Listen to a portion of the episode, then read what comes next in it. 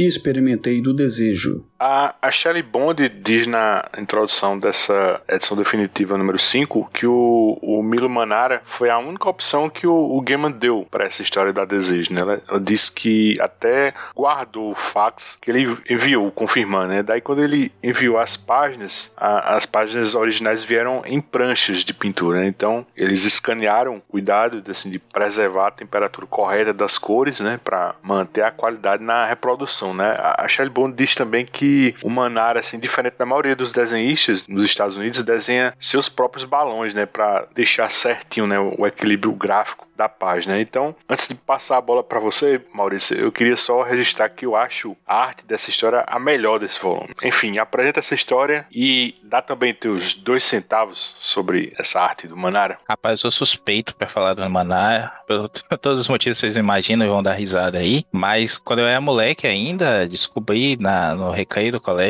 A mão direita já começa a coçar do Maurício.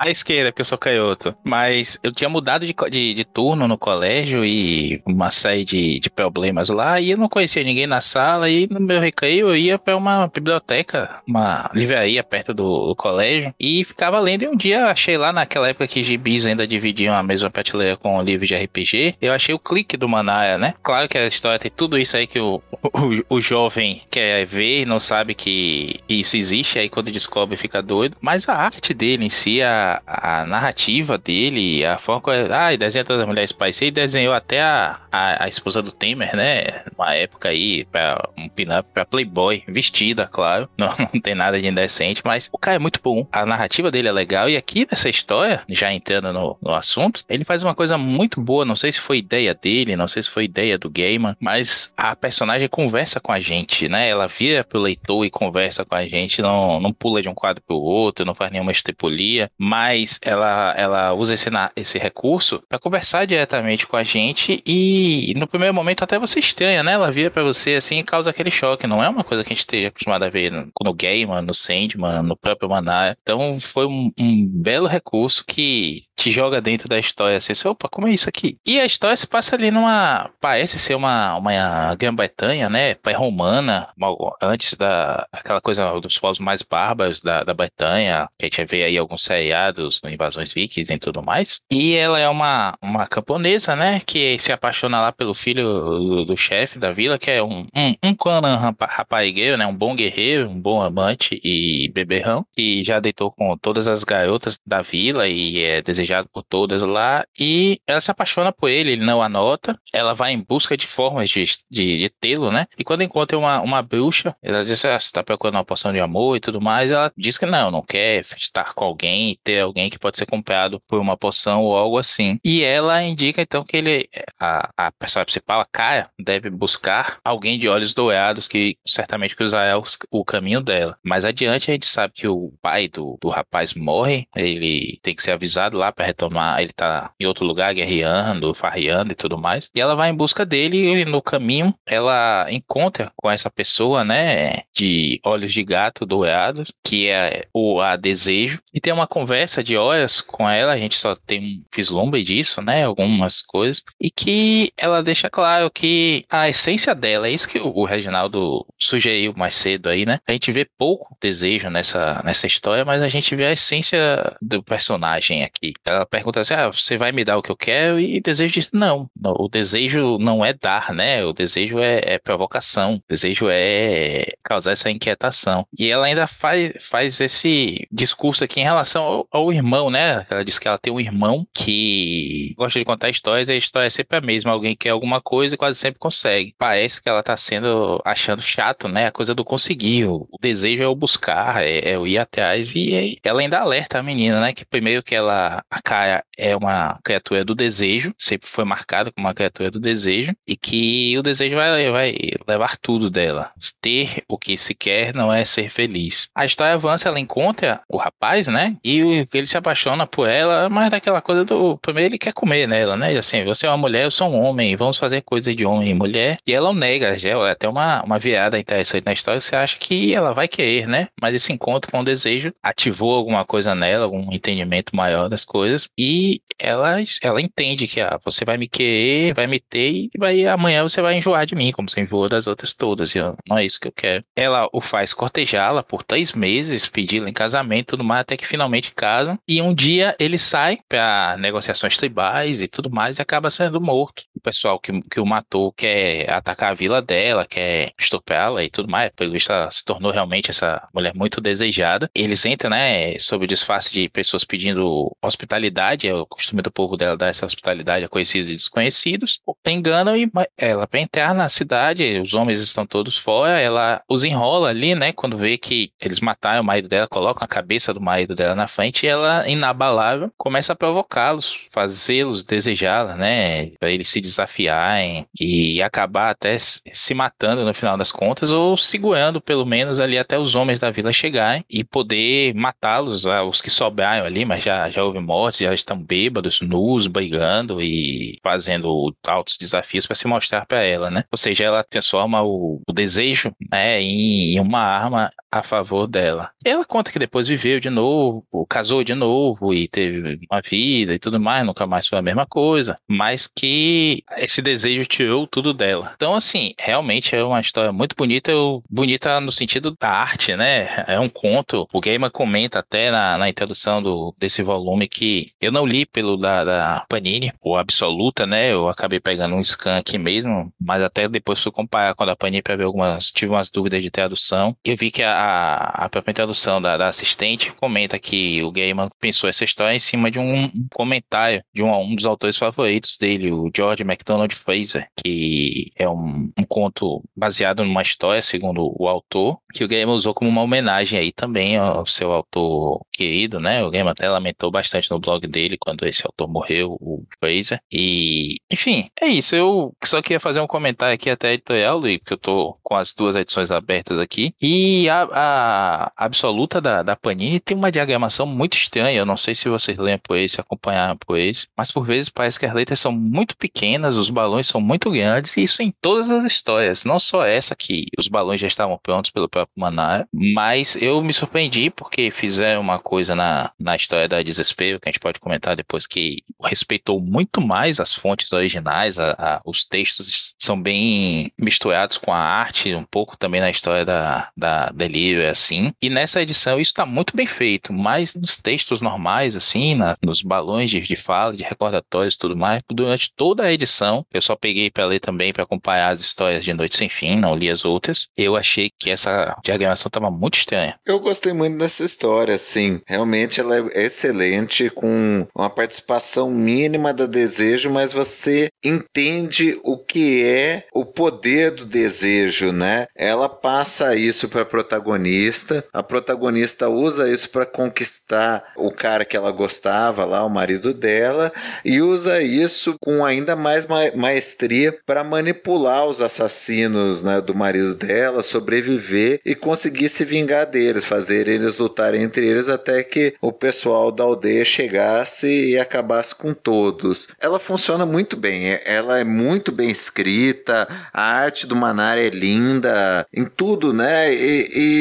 não só assim bonita no desenho, mas a narrativa gráfica, alguns lances que o Manara coloca na história, né? Como os lances assim no meio das cenas, a protagonista falando com a gente, né? Quebrando a, a, a quarta parede ali, né? Principalmente no finalzinho, ela falando com o leitor enquanto os caras são massacrados no fundo e ela contando, né? Terminando a história enquanto ela envelhece no final, mostra ela com filho, se tornando uma senhorinha. Poxa, é bonita demais. Realmente, aqui sim a gente está falando de uma, de uma edição comemorativa, de algo para altura de Sandman. E vocês não acharam essa desejo, esse, essa desejo, naquele close inicial, principalmente, a cara da Angelina Jolie? Agora que você está falando, lembra mesmo. Vou dar mais uma olhada aqui. Não, não, não me marcou, não. Deixa eu dar mais uma. Não me atentei também, cara. Se é a de 60 segundos ou é a de Eternos? 60 segundos é aquele Nicolas Cage, né? Eu lembro ela novinha, realmente. Aquele filme dos hackers. Aquele dos hackers, isso. Lembra ela novinha, assim. É uma boa Angelina Jolie, é um bom filme, cara. ah, eu ia falar que a, a passagem que o Mauro comentou, o detalhezinho dela enve- envelhecendo no final, eu achei maravilhoso, né? Ao invés da gente ficar fazendo eufemismo pra elogiar o Manara, né? Aqui é justificado. Não, não tô elogiando a, a, a- entrevista da Playboy, não. Eu tô falando esse final dela envelhecendo, assim, eu achei maravilhoso, cara. Mas muito legal. É, e o Manara é um caso à parte, pelo amor de Deus. Não cancelem ele nunca. É, o, não é o caso, gente. Vamos deixar o Manara fazer Mulher Bonita, que é o talento do cara, né, meu? Acho que nem aquela capa da, da Mulher-Aranha conseguiu cancelar ele, então não- não vai ser mais nada que cancela, não. É, vamos ser honestos que aquela lá é passou da conta, né, meu? Assim, né? Não é. Não, Quebrou a coluna. É, não justifica, mas aqui, aqui eu acho assim, ele tem, ele tem um- um- a- às vezes algumas, não é nem cafonice, é realmente ele, às vezes ele passa do ponto, né? Que nem a bruxa chupando a linguiça, né, meu, assim, sabe? Mas por outro lado, o cara tem uma sensibilidade até de tocar mesmo feminino, né? Que essa passagem da idade da protagonista eu achei, puta, cara, achei maravilhoso, cara. Eu gostei mesmo dessa história. Eu acho a Desejo um, um dos perpétuos mais difíceis de trabalhar, porque ela vai estar sempre nessa nota só, né? E então eu acho que aquela caracterizou bem, assim, né? Eu acho que aqui a- ela tá bem caracterizada aqui e na próxima história eu acho que assim que é elucidativo, assim, é, é esclarecedor, assim, o que o Gaiman deixa claro a respeito da desejo, né? Mas essa história eu acho ela uma das melhores de toda Noite Sem Fim, poderia até ser a melhor se não chegasse aí na, na terceira história, que é essa daí. Essa, eu, na minha opinião, é, é o que justifica toda a coleção, assim, toda a reunião das outras histórias. Tudo guarnição, a principal é essa, é essa história que o Gaiman queria contar, cara. Eu confesso pra vocês que eu tenho um pouco de dificuldade em alguns perpétuos. Talvez eu eu já tinha falado sobre isso quando a gente gravava a série clássica, mas assim, com relação a essa subjetividade deles, né? Eu acho que os perpétuos que têm mais subjetividade assim são assim, a desejo, a desespero a destruição. Eu digo assim, subjetividade no sentido de ser difícil você entender como é que eles três atuam, não? Se praticamente tudo depende assim do livre-arbítrio das pessoas, né? Nessa história mesmo eu, eu, eu não consigo assim visualizar direito o grau de influência da desejo aqui. É- Ela até brinca com isso, né? Quando a, a donzela pergunta se vai receber o que ela quer, né? Aí a desejo diz, claro que não. Aí a donzela, então, o que vai me dar? Aí desejo responde, um sorriso e lhe pouparei alguns dias de viagem. Quer dizer, se ela não tivesse topado com o desejo, será que o resultado dela conquistando o filho do chefe do clã, será que não tinha sido o mesmo? Ou, ou será que a desejo conseguiu atiçar ainda mais o fogo dela, né? Eu sempre me perco assim nisso, né? Principalmente depois da aquela decisão do destruição, assim, de abandonar seus deveres, né? A destruição acontece de qualquer forma, né? Do mesmo jeito que o desejo, né? E, a- e o desespero aconteceriam de qualquer forma, né? Eu sempre fico com essa dúvida, assim, sabe? Eu acho que eh, o Gaiman gosta que a gente tenha essa dúvida. Não sei o que, é que vocês acham disso. Eu acho que especificamente nessa história, ela acaba catalisando a capacidade da, da Kaia, né, da personagem principal, não de desejar, mas de ser objeto de desejo, né? Então, eu não acredito que aquela que saiu da vila atrás do Kaia lá, indo inclusive na frente de todos os outros mensageiros para poder encontrar ele e avisar, ó, volte para casa, seu pai morreu. Se ela não tivesse encontrado desejo no caminho, ela não resistiria àquela proposta dele de fazer coisas de homem e mulher logo na primeira noite. Por mais que ela visse que ele fazia isso com outras e abandonava e, e ia pra próxima, ia pra próxima, me parece, pela construção do personagem, a história não é tão longa assim pra gente conhecer o personagem como um todo, mas me parece que aquilo ali despertou nela. Até, como eu falei, aquele trechinho do que ela fala sobre o sonho, né? Que a história é sempre a mesma, é que é alguém querendo alguma coisa, ou seja, alguém desejando algo, né? Mas o sonho faz com que geralmente as pessoas consigam. Ou se não conseguirem, aqui pra nós, né? Fica uma lição, fica um, a história em si, pelo menos, que, é o, o que, o, que o sonho vai atrás é a história, né? E ela não, o, o, o trabalho dela ali, a essência dela é o querer em si, né? Como ela diz assim, você ter o que você quer não é garantia de você ser feliz. É uma jornada, também é uma história né, no última análise, né? Talvez por isso eles não se biquem, os dois irmãos. Mas eu entendo nesse caso aí, Luigi, que ela deu uma sacudida na, na personagem para que ela mudasse o rumo ali e usasse o desejo em prol dela, e não fosse usada pelo desejo, né? Eu acho que o ponto é bem, é bem nesse finalzinho.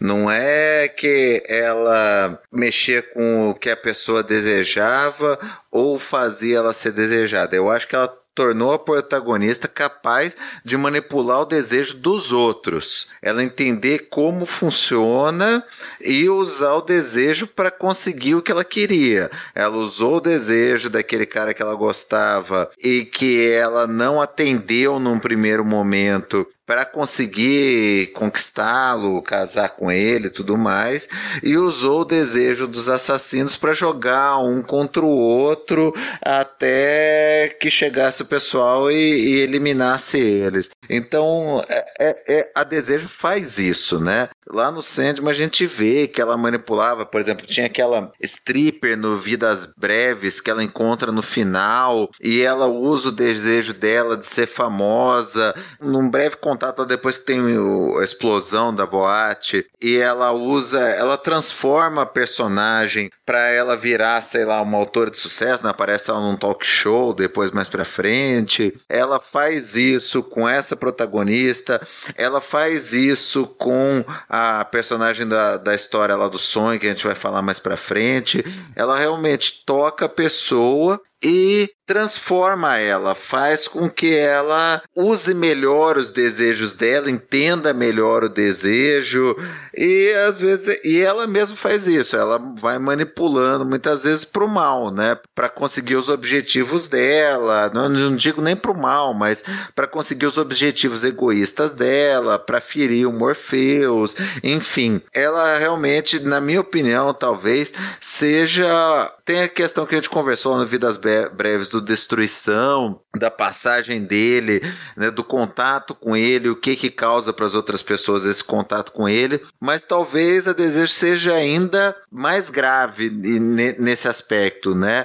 Todo mundo que tem um contato mais próximo com ela é modificado e passa a utilizar de uma maneira diferente o desejo dos outros e, e, o próprio autoconhecimento. Não, isso não é um sonho. Na verdade, é justo o contrário. Meu irmão fala de histórias. Vou lhe dizer a trama de todas as malditas histórias dele. Alguém quer uma coisa. Aí está a história. Em geral, todos têm o desejo atendido. A maioria das pessoas tem um querer bruxuleante como uma chama de vela. Você, por sua vez, tem um querer como fogo na mata. Então, devo alertá-la. Conseguir o que deseja e ser feliz são duas coisas bem diferentes.